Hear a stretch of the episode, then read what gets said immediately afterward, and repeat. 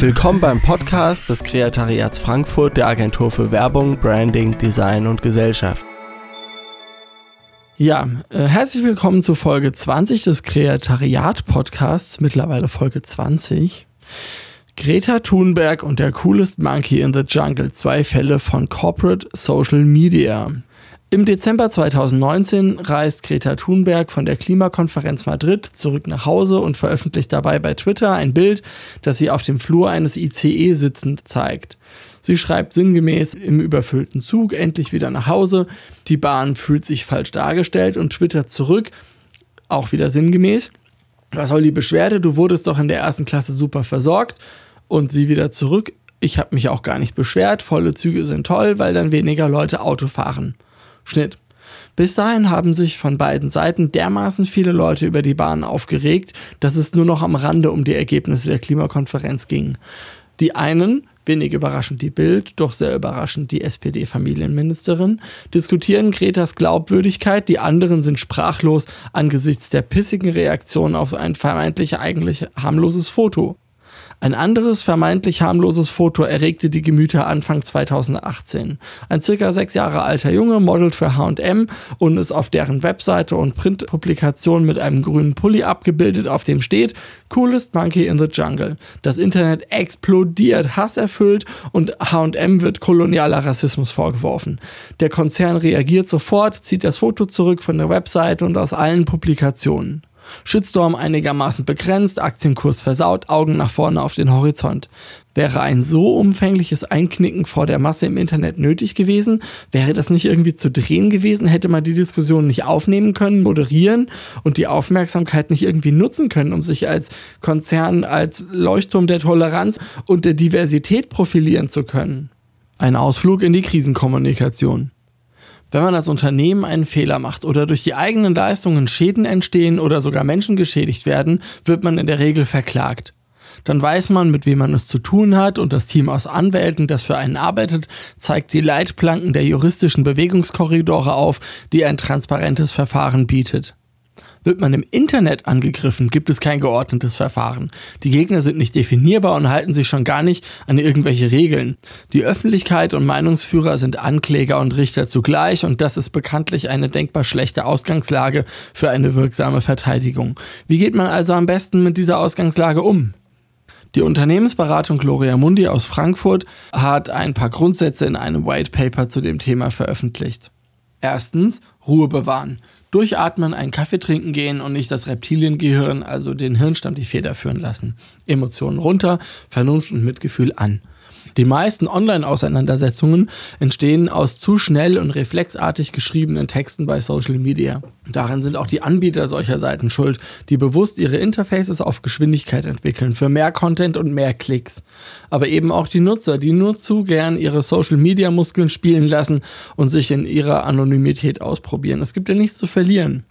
Zweitens, nicht paranoid sein. Hat überhaupt ein Angriff stattgefunden? Habe ich das objektiv gegenchecken lassen oder fühle ich mich nur angegriffen? Drittens, kommunizieren Sie. Wenn man kommuniziert, bevor der Shitstorm erstmal angelaufen ist und das geht schnell, siehe Grafik unten, hat man eine realistische Chance darauf, die Diskussion als Moderator zu begleiten, statt von der Anklagebank aus zuschauen zu müssen. Viertens, realistische Erwartungen formulieren. Was ist das Best, was ist das Worst-Case-Szenario? Was habe ich zu verlieren und was eventuell zu gewinnen? Kann ich die Krise nutzen, um mit der Earned Media Unternehmenskommunikation zu betreiben? Fünftens, und das ist ganz wichtig, ehrlich sein und bleiben. Wenn man etwas verheimlicht oder lügt und niemand merkt es, okay, Glück gehabt, gut gelaufen.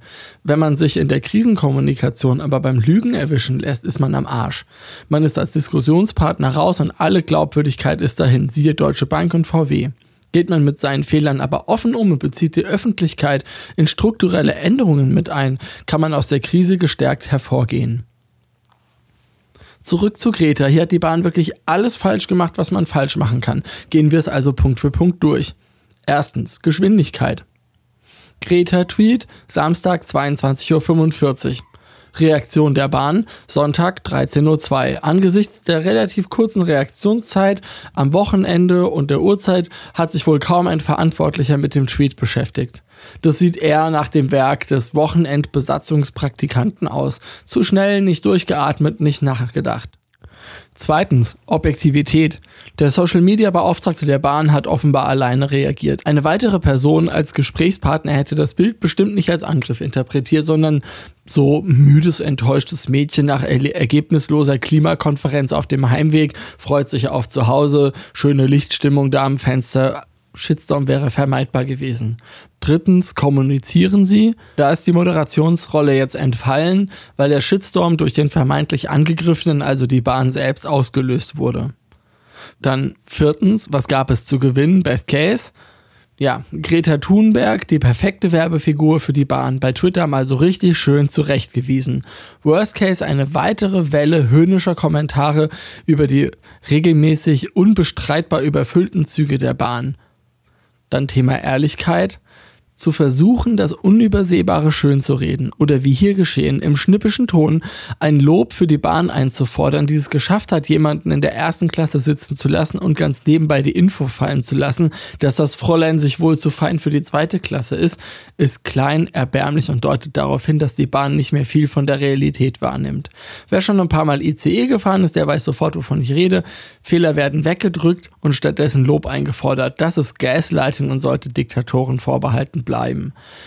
Fazit, der Shitstorm wurde hart erarbeitet und wirklich zu Recht geerntet. Nicht nur zu schnell und zu pissig geantwortet, sondern äh, sich auch krass im Gegner vergriffen. Welche Person ist denn bitte besser geeignet, um für die Bahn Werbung zu machen als Greta Thunberg? Dann der nächste Aufreger. Ganz anders, aber aus meiner Sicht genauso vertan war die Chance des Modekonzerns H&M, als ihnen ein Foto eines kleinen Jungen um die Ohren flog, der einen Hoodie mit der Aufschrift Coolest Monkey in the Jungle trug. Dem Konzern wurde Rassismus und das Bedienen von Vorurteilen vorgeworfen. Das Internet war erzürnt und eine Musikgruppe kündigte sogar die Zusammenarbeit mit H&M auf, ob aus Überzeugung oder aufgrund einer großen Schnittmenge ihrer Fans mit der Shitstorm Crowd kann ich nicht sagen. Was ich jedoch sagen kann, ist, dass ich die Aufregung darüber nicht nachvollziehen kann. Ich persönlich sehe da nur ein Kind, das einen Pulli trägt, der ihn als coolen Typen beschreibt. Den Kleinen, den Pulli nicht tragen zu lassen, weil irgendwelche KKK, White Supremacist Nazis ihn als Nigger oder Affe beschimpfen würden, heißt ihn durch Vorurteile anderer in seinem Leben und in seiner Freiheit einzuschränken. Applaus. So oder so ähnlich hätte das Narrativ klingen können, mit dem HM auf die Rassismusvorwürfe hätte reagieren können. Sie hätten auf die hohe Diversität in ihrem Konzern hinweisen können und dass sie sich darum bemühen, nicht mehr ausschließlich in Horrorsklavenfabriken produzieren zu lassen. Am Ende singt der CEO dann mit dem kleinen Jungen und seiner Mutter zusammen Change is Gonna Come von Sam Cook und aus dem Shitstorm ist ein preiswürdiger Fall von Earned Media geworden. Funktioniert nur, weil A, die Mutter dabei wäre, die konnte die Aufregung auch nicht verstehen und B, H&M sich tatsächlich nicht direkt antirassistisch verhalten, aber Rassismus dort wirklich kein keinen Platz hat. Womit wir wieder bei Ehrlichkeit wären. Was der Konzern tat, war sich zu entschuldigen, man hätte keine Gefühle verletzen wollen, Rassismus sei uns fremd, bla bla bla, gefolgt von dem Geräusch von zusammengekniffenem Luftballon, das die Massen im Internet von sich gaben, als sie sich beruhigten und gegenseitig auf die Schulter klopften, wie gut sie doch gerade gegen das Böse in der Welt gekämpft hätten. Schade. Chance vertan. Zum Ende möchte ich noch darauf hinweisen, dass Sie alles, was Sie hier im Podcast hören, auch unter www.kreatariat.de in unserem Blog nachlesen können.